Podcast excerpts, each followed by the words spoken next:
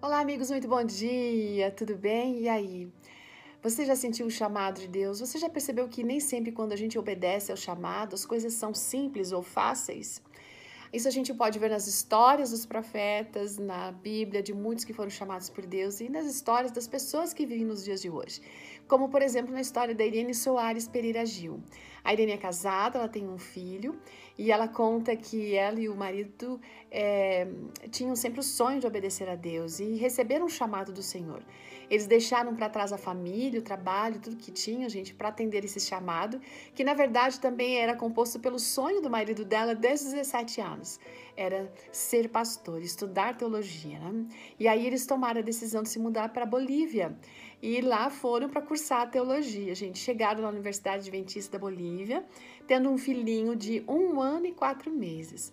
Eles não tinham, naquele momento, nenhum rumo, nenhuma direção, eles não sabiam onde eles iam ficar, eles não sabiam falar espanhol, tudo era novo, né?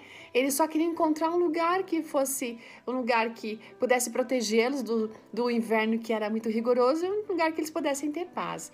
E assim eles encontraram uma casa que estava ali terminando de ser construída quando o marido dela estava terminando o primeiro semestre, do último ano já de teologia, e o menino dela estava com quatro aninhos, aconteceu algo terrível. Esse garoto caiu de uma escada, gente, acredita aí, ó, de quatro metros de altura.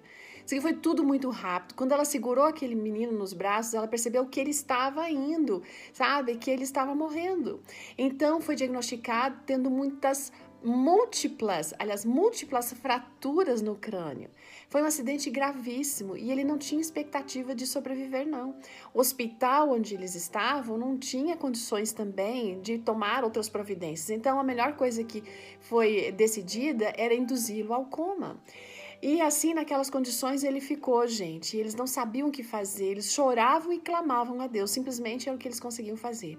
Passaram por dois hospitais a mais. Na segunda semana já de sofrimento com toda essa situação, quando todos, principalmente os médicos, não acreditavam mais nada que poderia mudar essa história, aquele menino acorda.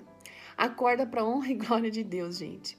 E agora, passados já cinco anos daquele acidente, eles continuam afirmando com toda segurança de que a vida do, do filho deles é uma prova evidente de que Deus, que tem todo o poder no céu e na terra, e ele cuida sim dos seus filhos.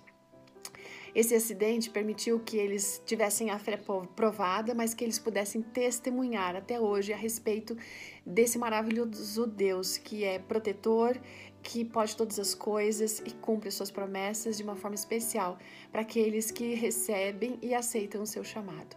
Essa família pôde entender exatamente o que aconteceu com Abraão e muitos outros na Bíblia que atenderam o chamado de Deus. Passaram por situações difíceis. É, aceitar o chamado, Senhor, não significa ter uma vida assim sem dificuldades, não. É uma vida sem problemas há muitas situações difíceis que as pessoas passam sim quando é, estão cumprindo esse chamado, mas o Senhor está sempre com elas, sempre cuidando, sempre é, ajustando as situações, mesmo que a fé seja provada, o Senhor se manifesta cumprindo suas promessas e protege essas pessoas. E você vai lá no livro de Gênesis, capítulo 12, verso 1, possa ler um pouquinho a respeito de Abraão, alguém que aceitou o chamado e teve experiências muito incríveis. Que Deus abençoe você. Aceite o chamado de Deus e tenha certeza do cumprimento de suas promessas. Até amanhã, gente. Tchau.